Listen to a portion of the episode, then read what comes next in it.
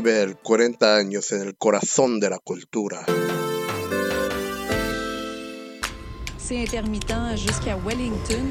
Vers la rive sud, congestion depuis Turcot, euh, parce qu'on a eu un accident tout à l'heure sur la 132. Bon, ben c'est clair, tu vas être en retard. Ouais, cool. J'ai de la gym. Parce que la 132 demeure encore occupée. Il est 9 h. CIBL. 101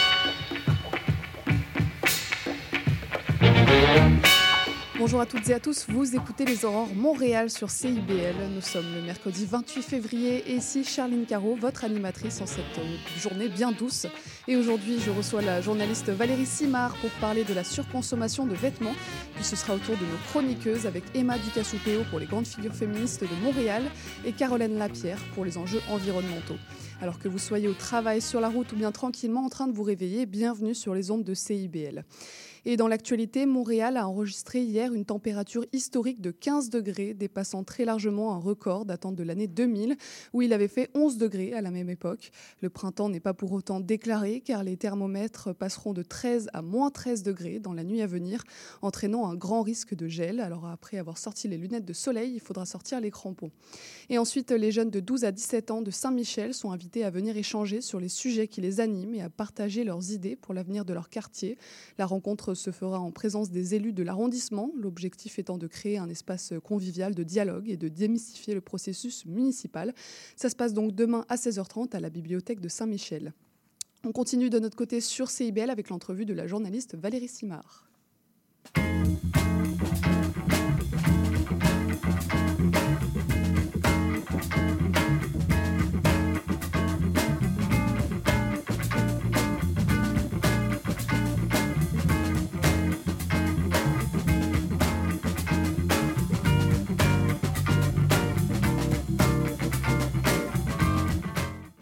Je reçois ce matin Valérie Simard, journaliste à la presse, pour parler de son nouveau livre Une année de détox vestimentaire, réflexion sur le prêt à jeter. Bonjour Valérie. Bonjour Charline. Ça fait un peu plus d'un mois que votre livre est sorti. Comment s'est passé le lancement?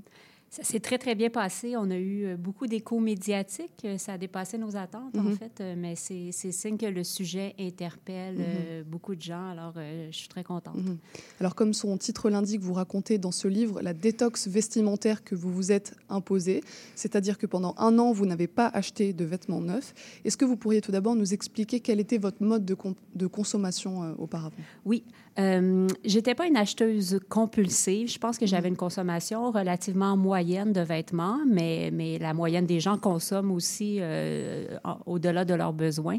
Alors, j'avais entamé une réflexion déjà sur euh, le type de, de- de vêtements que j'achetais. J'allais de plus en plus vers la mode locale, la mode éthique mais sans jamais me questionner sur le nombre, sur la quantité, en fait. Et euh, c'est en voyant des, des images du désert d'Atacama au Chili, euh, qui, qui est un, un endroit où il y a, il y a beaucoup de, de vêtements qui sont des surplus d'organismes de bienfaisance. là. Nos, nos organismes ici, entre autres, euh, qui n'arrivent pas à écouler tout le stock. Donc, ils l'envoient sur le marché de la revente dans d'autres pays, en Amérique du Sud, en Afrique. Euh, mais là-bas aussi, le marché est saturé. Alors, souvent, ces vêtements-là se retrouvent dans des dépotoirs sauvages. Donc, c'est ce qui se passe actuellement dans le désert d'Atacama. Il y a des tonnes de vêtements qui, euh, qui détruisent l'écosystème, qui nuisent aussi à la santé des populations parce qu'il y a des incendies souvent qui sont déclarés là. Donc, cette image-là, pour moi, était très forte et j'ai et j'ai vu euh, tous ces vêtements que j'avais consommés dans ma vie, que j'avais parfois même pas portés, là, euh, que j'avais achetés sur un coup de tête euh, sans jamais les, les aimer vraiment à leur juste valeur. Puis je me suis dit que peut-être qu'ils sont en train de, de brûler dans le désert d'Atacama. Fait que pour moi, ça a été un peu le, le déclic de cette démarche-là. Ça, donc il y a quand même eu une rupture, il y a eu un moment fondateur dans votre défi? Oui, Ouais. oui. Vous avez observé, vous dites, euh, une discordance donc entre votre garde-robe et vos valeurs sociales et écologiques. Vous dressez en effet le constat d'une industrie du textile euh, déplorable, aux multiples impacts environnementaux et sociaux. Pour se représenter un peu la surconsommation qui nourrit tout cela, entre 2000 et 2014, la consommation de vêtements par personne a augmenté de 60% en 14 ans. Euh, comment vous en êtes venu à mettre un stop dans votre consommation, à pa- passer de, du déni euh, actif à la prise de conscience et à l'action Mhm. Euh, ben, en fait, au départ, j'y allais, j'y allais dans une démarche un peu plus, un peu plus douce. Euh, je, me- je me tournais vers les friperies, vers le seconde main. Euh, c'est de plus en plus facile aujourd'hui de, de, de magasiner des vêtements de seconde main. Ça s'est démocratisé. C'est même de plus en plus tendance. Alors, je me suis dit, pour éviter de contribuer à cette production-là de, de vêtements neufs, parce qu'on on estime qu'il y a entre 100 et 150 euh, milliards de vêtements qui sont nouveaux, qui sont produits chaque année. Alors, euh, pour moi, c'était vraiment, euh, je ne souhaitais pas participer à ça. Donc, je me suis tournée vers, l'achat de vêtements euh, de seconde main. Je me suis rendu compte aussi par la suite qu'il y avait des- la- le danger de tomber dans la surconsommation aussi avec les vêtements de seconde main. Les prix sont moins élevés. euh, Il n'y a, pas cette barrière aussi de- de- de- d'impact environnemental. Alors, on peut aussi acheter des vêtements qui nous conviennent plus ou moins, et ça, le marché de la seconde main alimente aussi le marché premier. Alors, tout ça est une roue qui, qui tourne. Alors, ça m'a amené à, à réaligner, en fait, euh, mon défi, puis à, me- à me dire que le, le cœur du problème est ce- cette relation-là qu'on a avec la consommation. Donc, euh, en, en- en n'achetant plus aucun vêtement, ça m'a permis de, de mener une réflexion plus profonde sur euh, pourquoi on consomme et pourquoi on surconsomme. La chose, c'est que tout le monde ou presque a conscience des impacts écologiques et humains de sa consommation. Tout le monde voit le Made in China ou Bangladesh sur ses vêtements. On est également tous désolés devant les images d'effondrement d'usines ou les montagnes de déchets, comme vous en parliez, qui résultent de notre surconsommation individuelle. Et pour autant, on ne change pas notre mode de consommation. Une question qui se pose, c'est pourquoi vous, vous n'êtes pas resté dans votre confort et pourquoi la majorité le reste? Mais Je suis restée longtemps dans mon confort, en fait, parce que pour moi, le, ben, le premier déclic, la prise de conscience de l'impact euh, social et so- social surtout là, de la production de vêtements a été en 2013 quand, quand il y a eu l'effondrement du Rana Plaza au Bangladesh qui a tué plus de 1100 travailleurs de l'industrie de la mode. Euh, à ce moment-là, il y a eu, euh, il y a eu un- un- un- une espèce d'éveil collectif chez les consommateurs. Les marques qui faisaient affaire avec cette usine-là où les conditions de sécurité n'avaient pas été respectées ont été boycottées. Alors, euh, j'ai moi-même été sensible à ça. Euh, J'évitais pendant un bout de temps les produits euh, fabriqués au Bangladesh, même si dans d'autres pays d'Asie, les conditions ne sont pas nécessairement meilleures. Et après, c'est tellement éloigné de nous depuis que la production est délocalisée, ça se passe ailleurs. on n'est pas exposé à cette réalité-là, donc ça s'en va rapidement dans le, dans, dans le, le- le- le fond de notre conscience. Pour moi, donc pendant plusieurs années, après, je suis retournée à ma consommation euh, régulière. Euh, J'achetais de la mode rapide. Je me laissais euh, tenter euh, aux tendances. Je regardais à peine les étiquettes des vêtements pour savoir où c'était, d'où ça provenait. Donc, euh, c'est pas. euh, euh, c'est- c'est- je pense que c'est- la conscientisation vient aussi peut-être avec, avec le fait de s'informer sur une base régulière. Puis dans le but de mon dans le cadre de mon travail, je couvre euh, un peu la mode, un peu aussi les enjeux environnementaux. Donc euh, la, la conjoncture de tout ça m'a amené à m'intéresser à, à- à l'impact de l'industrie aussi. Donc euh, c'est, je pense que c'est à force de, de- de consommer toute cette information-là sur une base régulière qui était pour moi un rappel de, de ce qui se passait réellement, m'a permis de, faire en sorte que ça ne tombe pas dans, dans, dans le fond de ma conscience. Mais pour ceux qui ne sont pas journalistes, par exemple, pour ceux euh, qui ne s'informent pas forcément sur les impacts écologiques, qui ont d'autres problèmes, est-ce que vous pensez quand même que c'est possible de remettre en cause sa consommation? Oui, oui, je, je pense que oui, tout à fait. Euh, il, c'est- il- il- il suffit, il suffit simplement de, de, de, de s'interroger sur ce qu'on veut vraiment aussi consommer, puis quelles sont nos valeurs, puis dans, dans quelle mesure on veut faire des achats qui sont en accord avec, euh, avec nos valeurs. Puis après, c'est sûr, il faut, faut s'informer un minimum parce que c'est complexe aussi de s'y retrouver là, dans les, les, les- différentes euh, mentions de l'industrie, l'éco-blanchiment. Euh, alors, euh, oui, ça demande un peu un minimum d'informations, mais je pense que je pense qu'à la base aussi de, de s'interroger sur la quantité de vêtements qu'on achète, ça, c'est accessible à tout le monde. Et puis vous le faites très bien, il y a tout un constat de, de l'industrie qui est fait, donc j'encourage ceux qui n'ont pas les connaissances à acheter votre livre. On passe au vif du sujet, votre année de restrictions vestimentaires. Déjà, quelles étaient les règles que vous vous étiez fixées? Alors, euh, ben, comme je disais tout à l'heure, au départ, euh, je m'étais autorisé les vêtements euh, usagés là, en me disant, bon, il faut quand même pas que j'en abuse. Euh, mais euh, j'ai rapidement, après quelques mois, j'ai- arrêté, même si j'avais acheté quelques pièces. Sauf pour mon fils qui a- de 5 ans à l'époque aussi, qui a fait partie de- du défi. Euh, pour lui, comme il est en pleine croissance, on a quand même visité les, fri- les friperies. Donc, pour moi, pour la majorité de mon défi, je, euh, ne m'étais pas autorisé aucun achat de vêtements. Euh, même les sous-vêtements, je m'étais assurée avant que, j'en avais suffisamment. Et par contre, j'ai eu accès à la location. J'étais abonnée aussi à un club d'échange. Et euh, je faisais des échanges entre amis. Donc, donc les, les échanges aussi étaient possibles. Euh, les cadeaux, j'avais bien prévenu mon entourage que ça pouvait pas être une soupape là, non plus pour, euh, pour me gâter. Euh, L'idée pour moi, c'était vraiment de ressentir... euh, ben, je pense qu'après coup, sur le coup, j'étais pas nécessairement consciente de ça, mais je pense que ce qui m'a aidé à, à faire cette prise de conscience, c'est de ressentir ce sentiment de manque euh, et, et de voir, euh, de voir dans mon cas ce qui, ce qui, ce qui euh, alimentait ma consommation, c'était ce besoin de nouveauté dans ma garde-robe. Euh, et là, comme c'était euh, interrompu, ou en tout cas à, à vraiment plus petite dose, euh, c'est là que je me suis rendu compte que, que il fallait que je- je- j'entretienne une relation plus durable avec mes vêtements.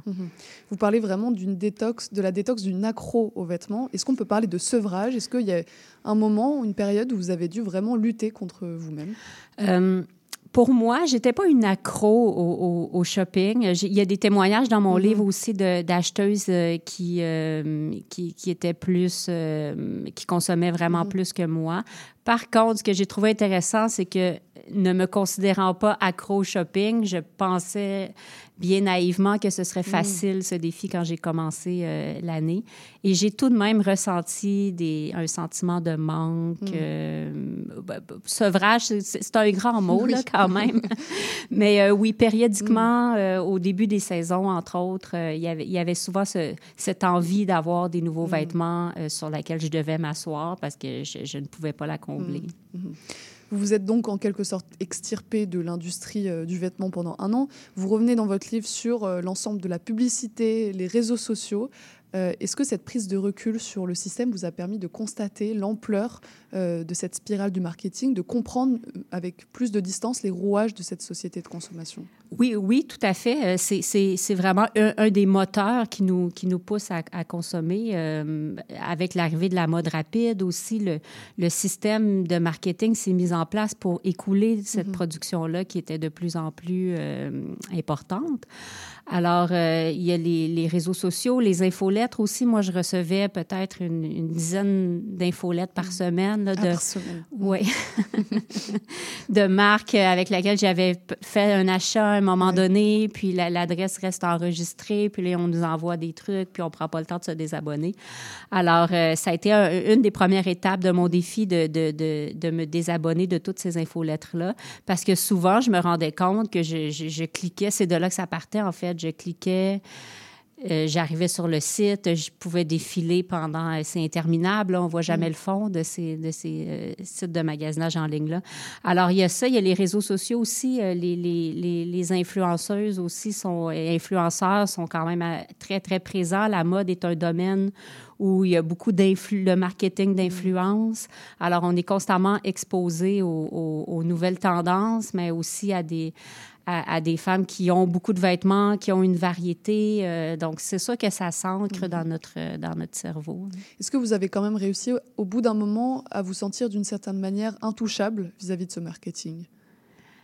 À la fin. à la fin? Oui. Bien, c'est sûr qu'au cours de l'année, j'étais de moins en moins exposée parce que ce qui était intéressant aussi, c'est que la- notre algorithme des réseaux sociaux change. Alors qu'avant, j'avais énormément de contenu de mode aussi parce que euh, couvrant un peu la mode locale là, pour le travail, euh, c'était, ça faisait partie de mes recherches. Donc, euh, mais au fil du temps, euh, c'est beaucoup. Il y avait encore la mode, mais ça s'était transformé. C'était des filles qui magasinent dans des friperies. Ah oui. C'était des euh, filles qui, qui réparent aussi le- leurs vêtements, comment faire du euh, le visible mending, c'est euh, le, le- raccommodage visible, décoratif sur les vêtements. Euh, il y a quand même toute une tendance là, sur, sur Instagram. Alors, j'avais j'avais maintenant accès à ce contenu-là plutôt qu'à à, à des, à des hauls de Shein et de, de, de, de filles qui, ma- qui magasinent énormément en ligne. Euh, alors, je dis, mais je dirais que c'est à la fin, euh, aujourd'hui, euh, même quelques, ça fait presque un an que j'ai terminé mon défi. Euh, je suis assez imperméable au marketing.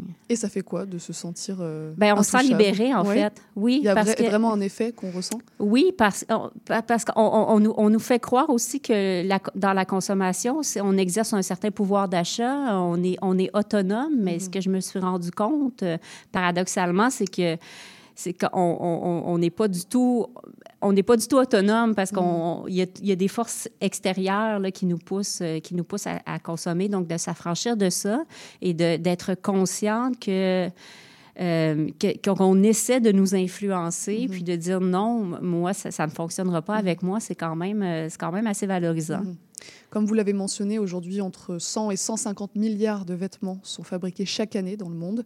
Un des grands obstacles pour passer à l'action, c'est de se dire que notre effort ne servira à rien, que d'autres polluent bien plus que nous. Comment se dire que notre action individuelle sera utile? Mhm. C'est sûr qu'on a- on peut avoir l'impression qu'on est euh, une, une goutte d'eau dans l'océan aussi. Et souvent, on met beaucoup la pression sur les consommateurs euh, individuellement, alors qu'il y y a un travail qui doit se faire à plus haut niveau, au niveau des gouvernements, au niveau de l'industrie elle-même aussi. Euh, mais je pense que là où, l'individu a un impact, c'est dans l'évolution des normes sociales aussi. Euh, euh, quand, quand on voit, on, est souvent influencé par, notre entourage, parce qu'on on voit autour de nous et tout à coup, quand les comportements changent, euh, ça devient moins bien, euh, moins bien accepté d'avoir euh, socialement d'avoir certains comportements. Euh, on, l'a vu avec la cigarette, entre autres, au fil du temps. la cigarette est beaucoup moins cool qu'avant. Peut-être qu'un jour, d'avoir une, une, une consommation réfléchie, d'aller en, en friperie, ça, va, ça va faire partie d'un modèle social qui va être valorisé. Fait que je pense qu'individuellement, on peut, on peut contribuer à changer cette mentalité-là aussi. Mhm. Et puis j'allais aussi revenir sur les entreprises. Le magasin Zara sort par exemple 16 à 20 collections par an, comme vous le mentionnez. Euh, même chose, pourquoi se priver alors que les grandes entreprises euh, doivent faire des efforts? C'est pareil, c'est influencer à son échelle d'abord, changer les choses euh, à petit niveau. Oui, je, je, je pense que oui. Je crois, je crois beaucoup à l'action individuelle, euh, même si, euh, même si c'est sûr que dans le grand ordre des choses, l'impact, l'impact est minimal, mais on, on le voit aussi la pression, les, les- l'accumulation de plusieurs actions individuelles peut amener à, à des changements et les, les marques, euh, si- s'ils tentent de répondre avec euh, des, des produits plus éco-responsables, mais bon, il y a de l'éco-blanchiment, mais c'est que certainement, il y a une demande des consommateurs. Il y a des, un éveil quand même euh, qui, qui est en train de se produire. Donc, il, il suffit de, de- de pousser ça plus loin puis de demander des changements qui sont encore plus importants.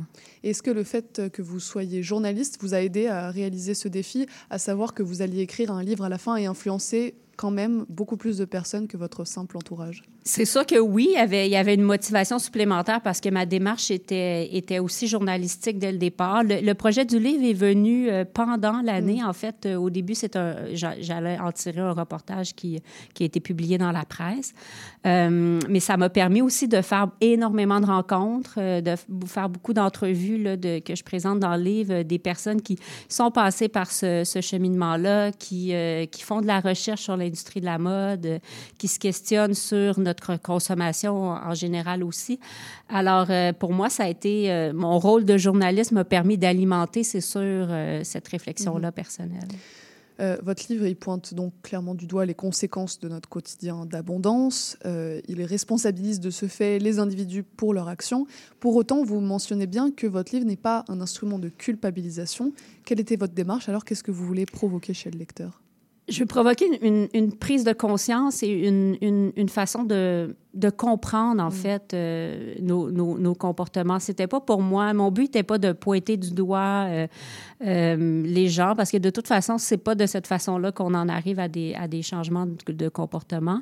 Et on, est, on a un peu tous cette, ces, mêmes comportements-là, ces mêmes, les mêmes influences. Comme je disais tout à l'heure, on est peu autonome aussi dans notre, dans notre consommation. Donc, le but n'est pas de, de, de mettre le- la honte sur les consommateurs, mais vraiment vraiment, de, pour ceux qui sont intéressés à comprendre les mécanismes derrière, aussi psychologiquement comment notre cerveau fonctionne et, et qui souhaitent s'affranchir un peu de ça, c'est que je voulais donner les, pistes de réflexion puis des outils pour euh, pouvoir faire ce cheminement-là. Mhm. Et pour ceux qui estiment que passer à l'action euh, représente trop de sacrifices, vous dites qu'un petit pas vaut mieux que l'inertie. Oui, oui. Euh, ben, je me suis rendu compte que aussi ce défi-là n'est pas nécessairement pour tout le monde. Un an sans acheter de vêtements, c'est c'est quand même quand, on a une relation à la consommation vestimentaire assez, assez complexe et, importante, ça peut mhm. être difficile. mais on peut commencer par juste j'espère que je me dis juste les gens qui lisent mon livre et qui, vont acheter un ou deux vêtements de moins, c'est déjà ça. Mm-hmm. Euh, après, euh, on, peut, on peut faire un mois, on peut euh, décider de d'acheter des vêtements seulement en friperie. Donc, chacun peut mm-hmm. se, donner le défi qu'il souhaite selon l'objectif qu'il souhaite atteindre. Et ça tombe particulièrement bien parce que le mois de mars sera le mois de la détox vestimentaire. Donc autant se lancer dès à présent. Oui, oui, c'est le, le, Média 1.5 qui, pour la deuxième année, euh, relance euh, ce défi. Donc, euh, ils ont créé une communauté sur Facebook, sur Instagram pour donner des, des trucs, en fait, pour mieux consommer et réparer les mhm. vêtements. Alors, j'invite toutes les personnes intéressées à, à, aller consulter ce mhm. contenu-là. C'est vraiment très instructif. Et pour entamer ces petits pas, vous proposez aussi une série de questions à se poser avant d'acheter un vêtement. Est-ce que vous en auriez quelques-unes à nous proposer? Oui, d'abord, d'abord est-ce que j'en ai vraiment besoin? C'est une mhm. question un peu euh, là, mais qui... Euh, qu'on ne se pose pas assez au final. Qu'on se pose pas mm. assez, ou pas assez sérieusement peut-être, parce que c'est facile de répondre oui à cette mm-hmm. question-là, parce qu'on on se crée tellement de besoins, puis on confond les mm-hmm. besoins avec les désirs mm-hmm. souvent. Euh, mais d'y aller, d'y aller vraiment de façon, une réflexion plus profonde sur à quel besoin ce vêtement-là peut répondre. Est-ce que j'ai quelque chose dans ma garde-robe qui, qui peut servir à, à remplir ce besoin? Euh, ensuite, est-ce que, est que ce vêtement-là est, confortable? Est-ce qu'il me fait bien? Puis ça, ça implique de l'essayer parce que souvent, avec le champ en ligne, euh, on a perdu ce contact-là avec le vêtement. Et est-ce que est-ce que c'est un vêtement durable aussi? Une autre chose qu'on a perdu, c'est ce, savoir-faire, de, savoir comment évaluer la qualité d'un vêtement. Donc, mm-hmm. prendre le temps de, de regarder l'étiquette, de regarder euh, la composition, et tirer un petit peu les coutures pour voir si c'est lousse, les boutons, euh, regarder vraiment si c'est une, une, belle confection qui va permettre au mm-hmm. vêtement de durer euh, dans le temps. Mm-hmm. Et est-ce que je vais être en mesure de bien l'entretenir? Euh, si ça demande un nettoyage euh, à la main, euh, mm-hmm. puis j'ai pas le temps, je le mets en laveuse, c'est sûr que finalement, il risque de durer moins longtemps. Et est-ce que je vais, je vais être attachée à ce vêtement-là pendant, pendant longtemps? Est-ce qu'il mm-hmm. va traverser les tendances, traverser le temps? Bah, merci beaucoup pour tous ces conseils. Votre livre, c'est une année de détox vestimentaire. C'est disponible aux éditions de la presse dans toutes les bonnes librairies, j'imagine. Merci beaucoup, Valérie. Et puis, bonne continuation avec euh, votre consommation de vêtements. Merci. On continue avec la chronique d'Emma Ducasoupéo sur euh, CIBL. Et avant ça, on écoute Je vends des robes de M.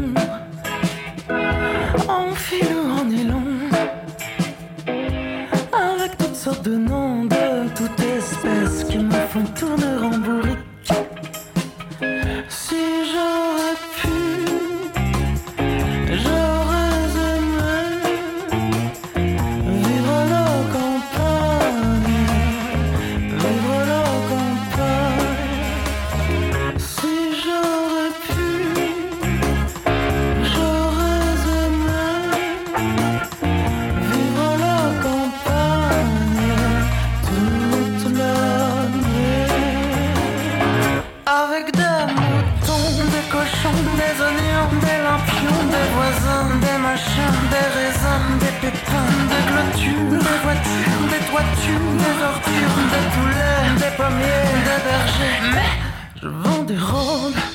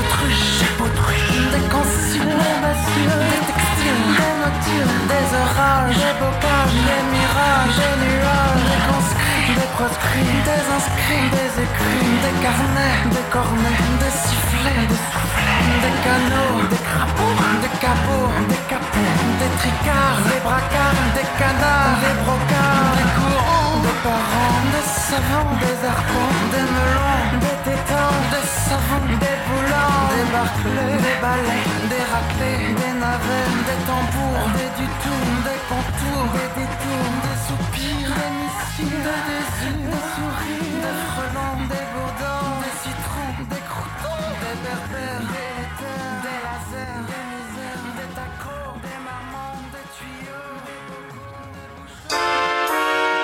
Vous cherchez une activité ludique et rassembleuse? Inscrivez le Bingo Radio de CIBL à votre agenda. Chaque semaine, courez la chance de gagner 3500 dollars en prix.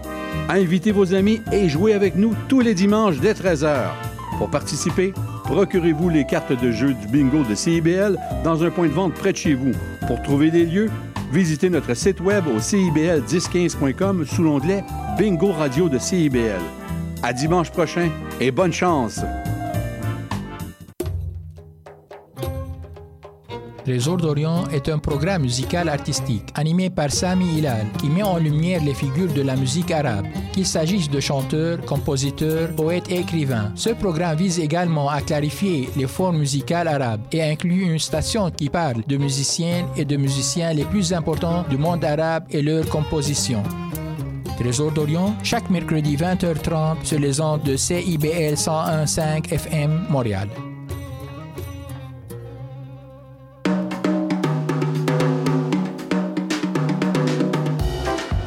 Tonic, c'est une émission dynamique sur le fanzine, la culture underground et les archives littéraires au Québec. Je reçois un, une zineur, zineuse pour jaser d'inspiration et de création. Chaque mercredi 18h sur les ondes de CBL 105 FM Montréal. CIBL. Je suis à présent avec notre chroniqueuse Emma Ducassou-Péo pour les grandes figures féministes de Montréal. Bonjour Emma, bon matin. Il y a deux semaines, tu nous as proposé une chronique autour de la poésie. Aujourd'hui, c'est un autre médium que tu nous proposes pour nous faire découvrir d'autres grandes figures de l'histoire de Montréal. C'est ça, je continue un petit peu dans la démarche. Aujourd'hui, je vais vous parler des grandes figures de Montréal à travers euh, quatre romans, euh, donc euh, surtout quatre recommandations de lecture. Puis c'est par ce biais-là que je vous propose de découvrir ou redécouvrir des personnes féministes montréalais et montréalaises, histoire de, bah, je sais pas, de profiter un petit peu de la chaleur qui commence à pointer le bout de son nez, là, en allant lire dans un parc des récits pleins de liberté et d'émancipation. Euh, vous l'aurez compris, dernièrement, euh, en parlant de poésie, en parlant de romans, euh, le but c'est de s'informer, mais un petit peu avec un peu plus de légèreté. Je ne sais pas si c'est l'arrivée des beaux jours, mais moi je ressens vraiment une grande envie de, de lire, de lire des, des romans allongés dans le enfin, au parc Laurier, sur un petit banc avec un café brûlant dans le creux de mes mains, ou euh, sur ma terrasse avec un petit verre de vin rouge. Je conseille, vraiment sympa. Puis euh, voilà, moi, c'est dans ces moments-là que je me dis que le militantisme peut aussi être euh, tout doux et sans forcément euh, une énorme prise de tête, donc associé à des gros pavés euh, ou des Mhm. essais philosophiques un peu casse-tête. Donc on, on est sur une chronique un peu relax et je te remercie, ça fait du bien. Voilà. Quel est ton premier roman? Alors, le premier roman dont je voulais vous parler, c'est un roman un petit peu particulier parce que c'est aussi le nom d'une librairie féministe et une coopérative de solidarité rue Baudry. Euh, vous pourrez d'ailleurs aller acheter tous les romans dont je vais vous parler ce matin. Finalement, hein, tout se recoupe. Et ce roman-là, c'est Le Guélion. Euh, donc, en effet, pour celles ceux qui l'ignoraient, euh, avant d'être une librairie assez connue à Montréal, puis absolument incroyable, puis aussi un lieu de rencontre où il y a beaucoup de conférences, c'était avant tout un roman de Loki Bersianic. Et qui est cet auteur? Autrice, je ne sais pas. Autrice, ouais. Alors, Loki Versianic, c'est le nom de plume d'une écrivaine et militante féministe québécoise née en 1930 à Sainte-Agathe-des-Monts, Mhm. dont le véritable nom est d'ailleurs Lucille Durand.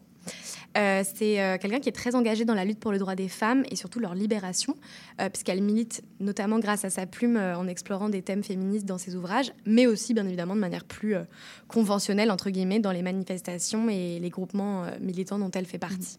Est-ce qu'il y a un écrit pour lequel elle est particulièrement connue? Eh ben, elle est notamment connue, du coup, surtout pour, et reconnue pour être tr- l'autrice du roman Le Guélion, euh, qui est publié en euh, 1976 et qui est un classique de la littérature féministe euh, québécoise, mais aussi euh, féministe en général, euh, puisqu'il a permis de sensibiliser euh, un large public aux questions de genre et à l'égalité des sexes. D'où le fait que la librairie féministe la plus connue de Montréal reprenne son nom. Ouais, euh, donc euh, ouais, c'est ça. Puis euh, le roman, voilà, c'est vraiment c'est vraiment compliqué de le résumer, je trouve, en lui en lui rendant justice. Mais c'est un peu une quête allégorique d'une jeune femme qui refuse de se conformer aux attentes sociales et aux normes de genre oppressives de la société. Et ça utilise un parallèle un petit peu du monde fantastique ou, ou- enfin, je sais pas comment expliquer. Ça fait pas vrai, c'est pas vraiment ancré dans la réalité, quoi. Mais en fait, c'est, ce personnage, il est vraiment intéressant pour son caractère qui est très subversif.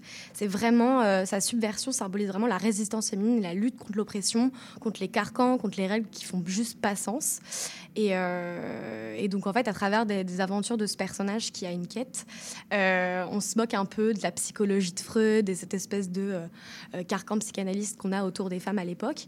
Et donc, ça va permettre à l'autrice de- d'explorer différentes formes d'oppression auxquelles les femmes sont confrontées dans la société patriarcale, notamment la violence, la marginalisation, la répression sexuelle.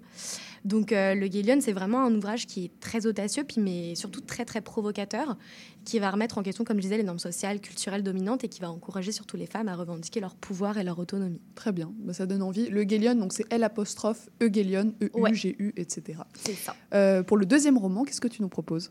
Le deuxième roman, c'est Amadou, euh, publié en 1960, donc un peu plus tôt par Louise Maheu-Forcier. Euh, donc euh, Amadou, ça raconte euh, une histoire qui choque beaucoup pour l'époque, puisque ce roman aborde le thème de l'homosexualité féminine, Mhm. féminine, mais vraiment du coup sans aucun filtre, de manière assez directe, ce qui leur a valu beaucoup de critiques parce qu'on est quand même en 1960, et d'attention, même si ça n'a pas empêché l'autrice de remporter le prix du Cercle du Livre en France pour cet ouvrage. Mhm. Et quel est le synopsis pour ce roman? Alors, ce roman, donc, il parle d'une romance ouvertement lesbienne. Il suit le parcours tumultueux de Nathalie, une jeune femme qui est un petit peu euh, tourmentée par la perte de son amour adolescent, Anne, et euh, la mort tragique de ses parents. Donc, elle va vraiment. euh, Moi, je trouve que ce roman, il fait un peu penser à un truc de l'ordre de.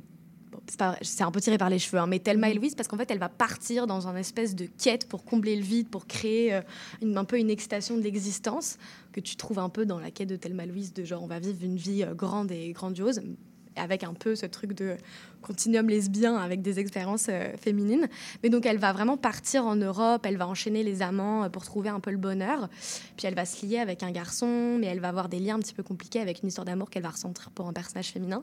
Et donc sans spoiler la fin qui est un petit peu, euh, vous comprendrez pourquoi je parle de Thelma et Louise, on la voit lutter entre quête désespérée d'amour, lien hétérosexuel, mais désir lesbien, puis surtout quête d'identité. Donc euh, c'est vraiment un, récit qui permet une introspective de ses tourments, mais aussi une exploration euh, d'ailleurs des frontières entre les cultures françaises et québécoises. Mhm. Et euh, qui est son autrice? Alors, l'autrice, du coup, c'est euh, Louise euh, Maheu-Forcier. Elle est née à Montréal le 9 juin 1929. Euh, donc, elle a fait des études, d'ailleurs, elle, de base de musique, euh, pas du tout euh, au niveau de l'écriture.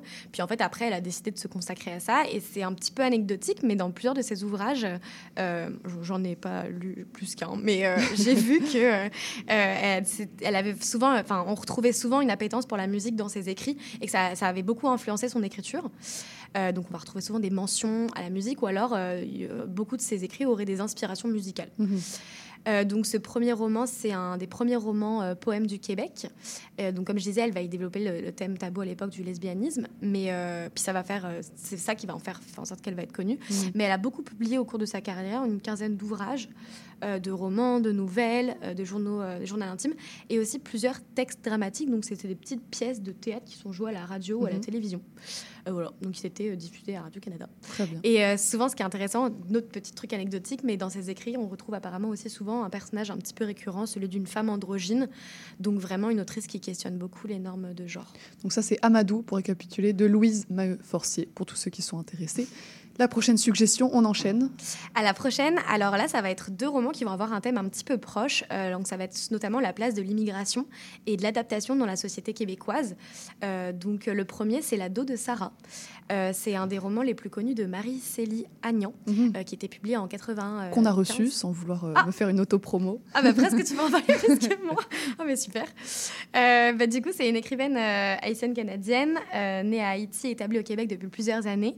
Elle est connue pour ses romans et ses recueils de nouvelles qui mettent souvent en lumière les intersections de l'identité, Mhm. notamment, notamment celles liées à la race, au genre et à la classe sociale. Euh, puis dans ses récits, elle explore euh, particulièrement les thèmes de, comme je disais, de l'identité, de la migration, de la diaspora, mais aussi de la condition des femmes. Mhm. Et, euh, et voilà. Enfin, c'est pas mal. Je pense, je sais pas si j'ai fait honneur au résumé. C'est- très bien. Je ne l'ai pas lu, mais je connais un peu l'autrice. Donc c'est La dot de Sarah de Marie-Célie Agnon. Et puis pour le dernier roman, de quoi on parle? Oui, alors juste pour revenir un peu vite, oh non, sans vite sur la dot de Sarah, euh, pour euh, raconter vite fait l'histoire en, deux lignes, euh, ça raconte du coup l'histoire de Sarah, une jeune fille haïtienne qui été élevée par sa grand-mère, qui part à la recherche de son père à Montréal après la mort de sa mère. Et ce roman explore les défis auxquels Sarah est confrontée en tant qu'immigrante dans une nouvelle culture. Ainsi, en fait, surtout, on va, c'est ça qui est un peu aussi, je trouve très intéressant, on va retrouver vraiment des liens avec les secrets de famille, les liens un peu plus complexes, Mm. avec de la famille élargie, avec le, le rapport un petit peu aux frontières, puis euh, à l'identité. Et euh, donc, euh, voilà, ce roman, je le trouve intéressant parce qu'il est vraiment considéré comme une contribution significative à la littérature québécoise, mais surtout sur la diaspora euh, haïtienne. Mhm. Et ça offre une perspective profonde sur les expériences vécues par les immigrants et les minorités au, au Québec. Mhm. C'est mieux avec le résumé, merci. Et pour le dernier roman, qu'est-ce que Voilà. Euh, oui, alors le dernier roman, il est un petit peu lié, du coup, comme je vous ai dit, c'était un questionnement que je trouvais assez intéressant. Et en fait, ce questionnement, il m'est venu par rapport à un film que je suis allée voir il y a pas longtemps. Donc, euh, le dernier roman, c'est, euh, si je vous en parle, c'est un peu celui-là qui a motivé la chronique, d'ailleurs, sur l'idée de faire ça sur des, sur des Mhm. livres. Ça a été adapté cet hiver. Je sais pas si d'ailleurs tu as pu le voir, mais c'est le, ce roman, c'est Roux, de Kim Thuy. Je crois que ça Ouais. se prononce comme ça. Je ne l'ai pas vu, mais j'en ai beaucoup entendu parler. Ok. C'est quoi le résumé? Eh ben, si jamais tu l'as pas vu, je te conseille peut-être d'abord de commencer par le lire. D'accord. Euh, donc, euh, Kim Thuy, du coup, juste pour te remettre un petit peu dans le contexte, c'est une autrice et avocate d'origine vietnamienne qui est née en 68 euh, au Vietnam. En fait, en 79, elle va arriver au Canada avec sa famille en tant que réfugiée politique qui fuit du coup le régime communiste du Vietnam. Et en fait, voilà, bon, c'est un peu son histoire. Puis après son arrivée au Québec, elle va étudier le droit, elle va brièvement exercer en tant qu'avocate avant de se consacrer à l'écriture. Et ce premier roman, Roux, du coup, euh, qui a été publié en 2009, en fait, euh, c'est un récit semi-autobiographique de, de, de- de son histoire à elle et de son arrivée. Donc, euh, c'est un roman qui a eu un énorme succès, d'où euh, on comprend l'adaptation cinématographique de Mhm. cet hiver, euh, d'ailleurs, qui est juste absolument euh, magnifique, beau, Ouais. touchant. Tu ressens tellement d'émotions différentes en regardant ce film, tu es comme submergé par un raz-de-marée. Euh, mais on retrouve voilà, cette même euh, manière de, de capturer les expériences complexes de l'immigration, de l'exil, de l'identité. Euh, comme je disais, c'est un roman semi-autobiographique qui raconte l'histoire d'une jeune fille vietnamienne, euh, Anne Tin et de sa famille, qui fuit le Vietnam après la guerre, donc, pour trouver refuge au Canada. Euh, le récit est divisé en courts fragments qui sautent un petit peu dans le temps et dans l'espace. Et c'est comme un peu des, des- des- des- Moi, je trouve que c'est un peu comme des photos en polaroid Mhm. de la vie du personnage. Donc, c'est pas forcément. euh, parce que c'est. Ça capture des instantanés, en fait. Euh, donc, depuis son enfance au Vietnam jusqu'à son arrivée au Canada. Et euh, donc, euh, ce qui est chouette, c'est que cet ouvrage met vraiment en lumière les traditions, les coutumes, la cuisine du Mhm. Vietnam, ainsi que les souvenirs et un petit peu les nostalgies qui habitent les personnages, même après leur départ de leur pays natal. Bah, merci beaucoup Emma pour ces suggestions. C'est bien, on se renouvelle dans le genre en proposant de nouvelles figures féministes de Montréal. Merci beaucoup et puis on se retrouve la prochaine fois pour encore de nouvelles suggestions. J'espère que tu auras le temps de trouver d'ici là. Ça marche. Merci beaucoup Emma. Merci à vous. On continue avec la chronique d'environnement de Caroline Lapierre. J'ai rien vu venir quand t'es reparti, me semblait que tu reflyais rien que revoir un coin de pays. Pas flashé que les aurores boréales auraient un meilleur goût de revenir ici. Que nos maelstrom de champs, nos poêles de lac. Nos slacks de route, notre bitume écarlate. éparpillé en quelques souvenirs éparses. J'espère que la prochaine fois qu'on se voit, c'est pas là.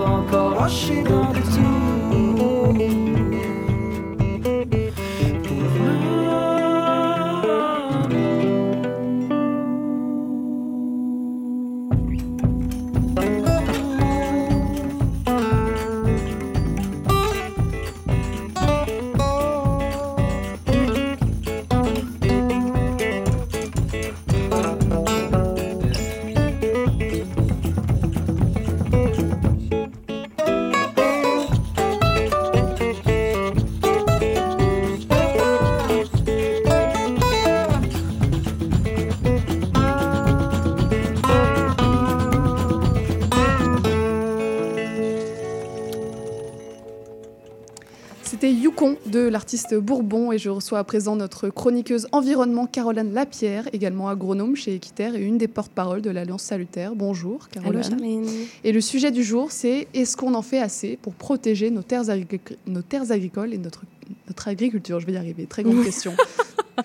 Euh, ben, en gros, la réponse, c'est euh, sans surprise un peu, je dirais quasiment non. Euh, euh, c'est pour ça qu'avec quatre organisations, Equita avec quatre autres organisations et trois aviseurs, donc des experts sur le sujet, on a formé l'Alliance salutaire euh, qu'on a lancée en novembre dernier. Et récemment, on a lancé la campagne Chaque terre compte aussi. Est-ce que tu peux nous parler un peu de ce qu'est l'Alliance Salutaire? Oui, c'est un beau jeu de mots. Hein? Salutaire, ça veut dire qu'il est bon pour la santé, euh, qu'on a modifié un petit peu S-A-L-U-T-E-R-R-E. E. Donc, on pense que c'est bon pour la santé de la Terre. Mhm. C'est pour son salut aussi. Euh, donc, c'est une coalition d'organisations qui est formée d'équitaires de la CAP, la Coopérative pour l'agriculture de proximité écologique. Mhm. Donc, c'est eux qui gèrent le réseau des fermiers de famille, entre autres. On a aussi la FRAC, donc la Fédération de la relève agricole du Québec, qui est affiliée à l'UPA, euh, Protecteur, qui travaille beaucoup sur les fiducies d'utilité sociale, Mhm. et Vivre en ville, euh, qui, qui, euh, qui travaille, avec qui on travaille euh, étroitement aussi chez Équiterre. Donc, des organisations qui sont à la fois en agriculture, en environnement et en aménagement du territoire. Mhm. Ça nous permet d'avoir des expertises variées, complémentaires. Euh, et puis notre mission, c'est notamment de protéger les superficies de terres agricoles, mais aussi, de, on veut vraiment s'assurer qu'il y a une accessibilité aux terres pour la relève, pour que la relève agricole elle puisse s'établir, reprendre Mhm. des fermes d'ici ou en partir des nouvelles, Mhm. et puis qu'on puisse continuer de cultiver euh, les terres que- agricoles du Québec. Mais alors, est-ce qu'on n'a pas déjà au Québec une loi qui, justement, vient protéger les terres agricoles?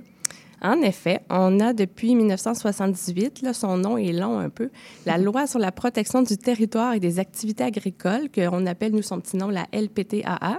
Euh, elle a été développée par Jean Garon, qui était alors ministre de l'Agriculture sous René Lévesque. Euh, et la loi, ce qu'elle fait, c'est qu'elle vient établir sur le, ter- sur le territoire euh, agricole certains espaces qui sont désignés en- comme étant en zone agricole. Euh, ça se peut que des fois, vous entendiez le mot zone verte, donc c'est l'équivalent de la zone agricole.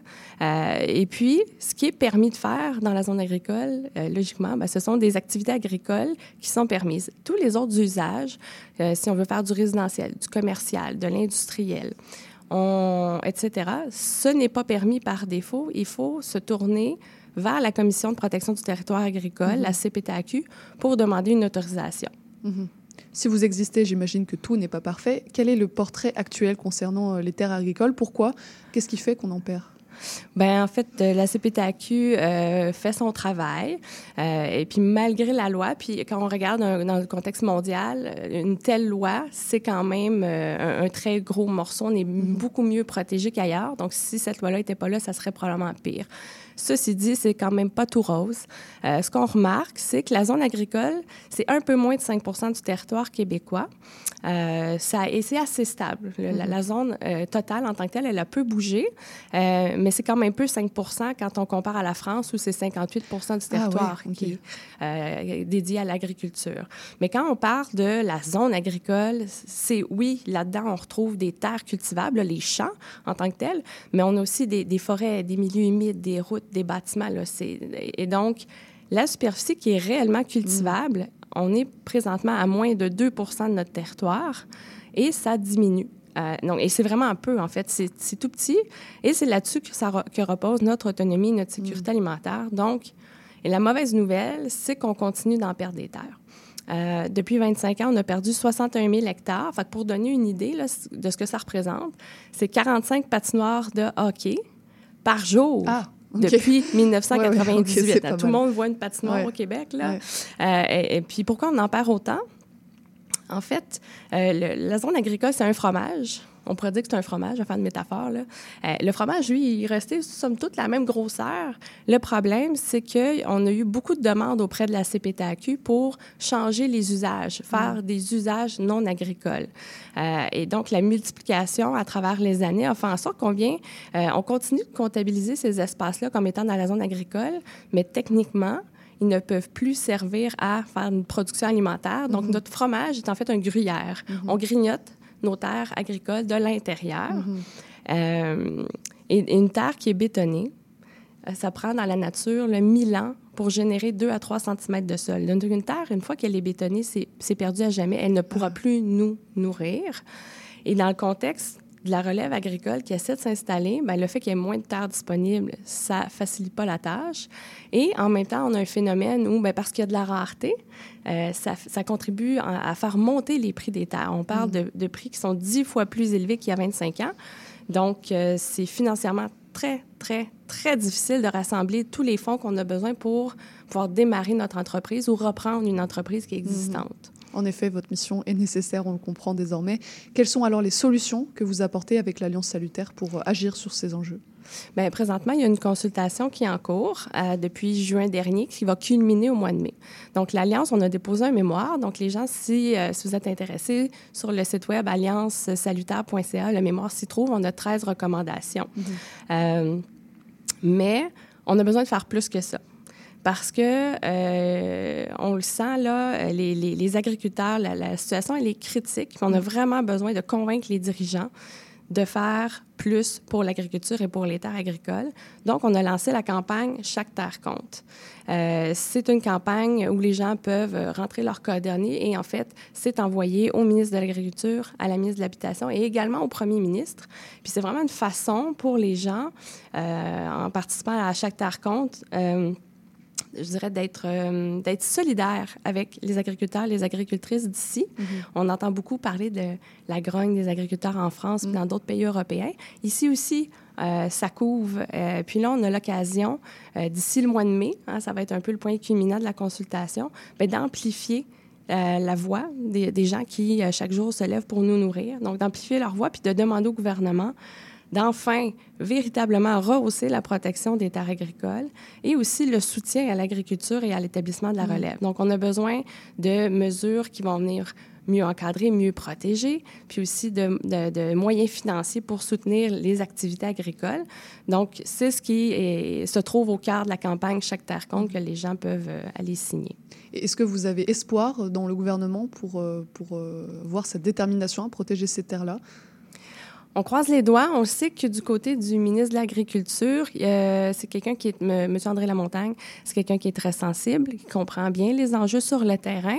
Euh, ceci dit, on n'est pas toujours certain que euh, dans le reste du cabinet, notamment et, également auprès du premier ministre, que c'est que ça, sur le radar comme étant une priorité. Mm-hmm. Et à notre sens, à l'Alliance, le son de cloche qu'on met de l'avant, c'est ça devrait être une priorité nationale Mhm. parce qu'avant d'aller étudier, avant d'aller travailler, avant de venir parler à la radio le matin, d'écouter la radio, Mhm. il faut manger. Mhm. Euh, puis c'est pas tout le monde qui a la chance de manger à tous les jours, malheureusement, mais euh, normalement, tout le monde mange à tous les jours quand même. Mhm. Et puis, euh, les gens qui font ce travail-là, c'est quelque chose, c'est un travail qui est exigeant, ils le font avec passion.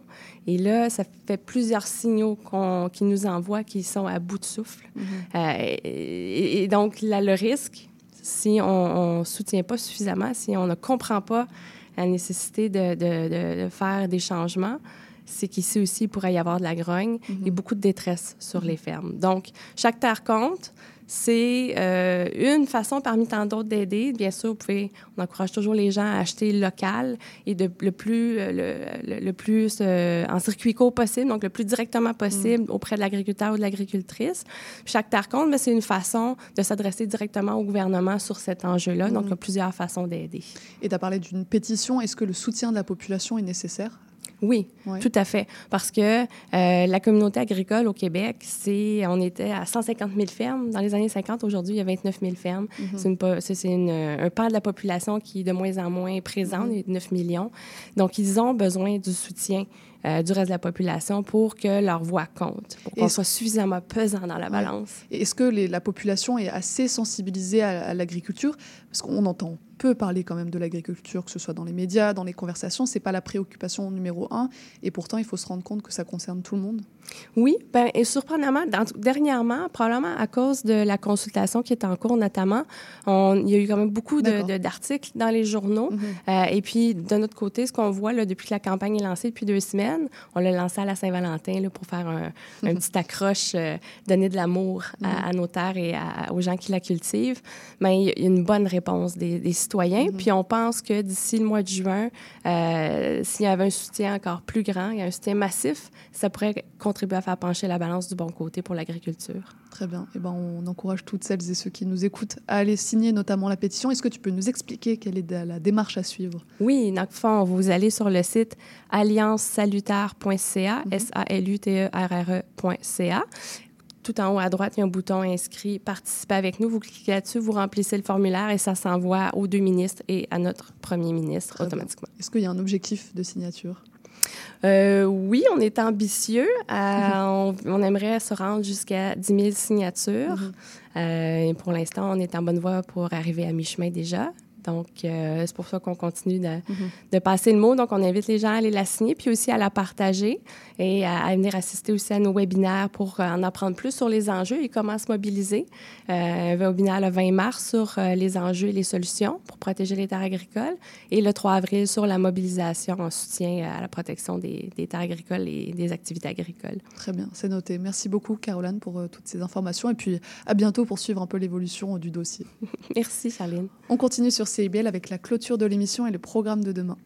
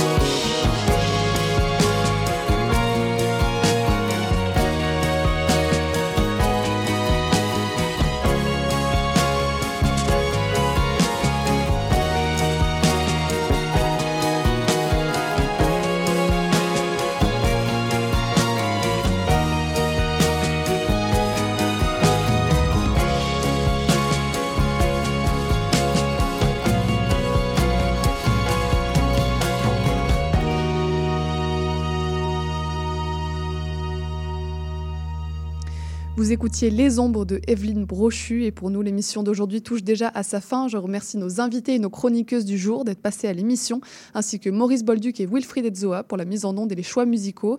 Demain, je recevrai le directeur général de la Chambre de commerce de Montréal pour parler de la rénovation du stade olympique, mais aussi la chanteuse jazz Luna Garcia Audin pour parler des liens entre musique classique et jazz. Alors restez branchés sur CIBL pour suivre ce beau programme et puis n'oubliez pas que l'émission est également disponible en balado sur les plateformes et sur notre site web. C'était Charline Caro sur CIBL. Je vous remercie pour votre écoute et je vous dis à demain pour une prochaine émission.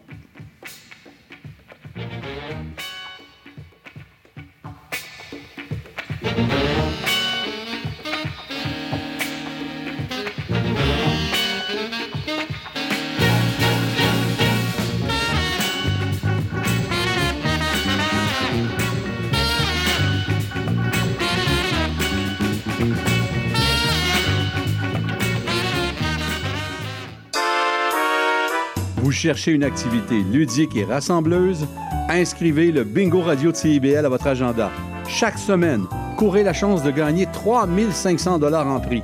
Invitez vos amis et jouez avec nous tous les dimanches dès 13h. Pour participer, procurez-vous les cartes de jeu du bingo de CIBL dans un point de vente près de chez vous. Pour trouver des lieux, visitez notre site web au cibl1015.com sous l'onglet Bingo Radio de CIBL. À dimanche prochain et bonne chance! Qui a dit que la vie professionnelle se terminait dans la soixantaine? La conciliation travail-retraite, c'est possible. Beaucoup d'employeurs ouvrent leurs portes aux travailleurs expérimentés. Et de plus en plus de travailleurs expérimentés poursuivent leur carrière à leur rythme. L'expérience a de la valeur. Profitez-en. Pour en savoir plus, informez-vous dans un bureau de Service Québec ou rendez-vous sur la page québec.ca oblique travailleurs expérimentés. Un message du gouvernement du Québec. Spraynet et Spandex, tous les hits des années 80. Wow, wow, qu'est-ce que c'est ça? Ben, c'est pour annoncer ton émission. Mais non, je ferai pas jouer des hits. Je vais faire découvrir d'excellentes chansons qui ont pas ou très peu joué à la radio à l'époque. D'ailleurs, tu devrais aimer ça, je pense. OK, reste en ligne, cours la chance de gagner un voyage à Vegas avec Kat de tes chums. Eh, bo boy! Spraynet et Spandex les mardis de 16h à 18h et en rediffusion les samedis de 21h à 23h sur CIBL 101.5. FM. Vous voulez tout savoir sur la musique, la chanson, la danse traditionnelle québécoise? Eh bien, excusez-la pour vous. Chaque semaine, nous vous donnons rendez-vous pour explorer avec vous les dernières tendances en musique trad, mais aussi avec des performances en direct ou des entrevues. En compagnie de Marc Bolduc, chaque semaine, le dimanche à 18h, en rediffusion les mercredis, 11h, sur les ondes de CIBL 101.5.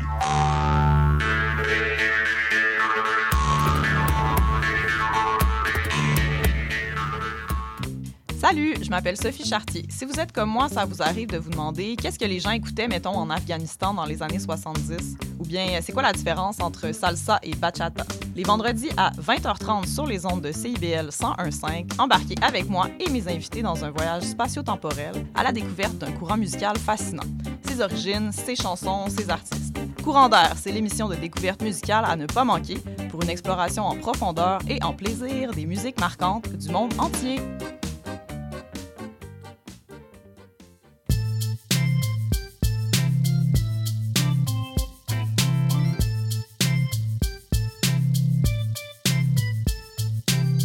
CIBL 101.5 Montréal.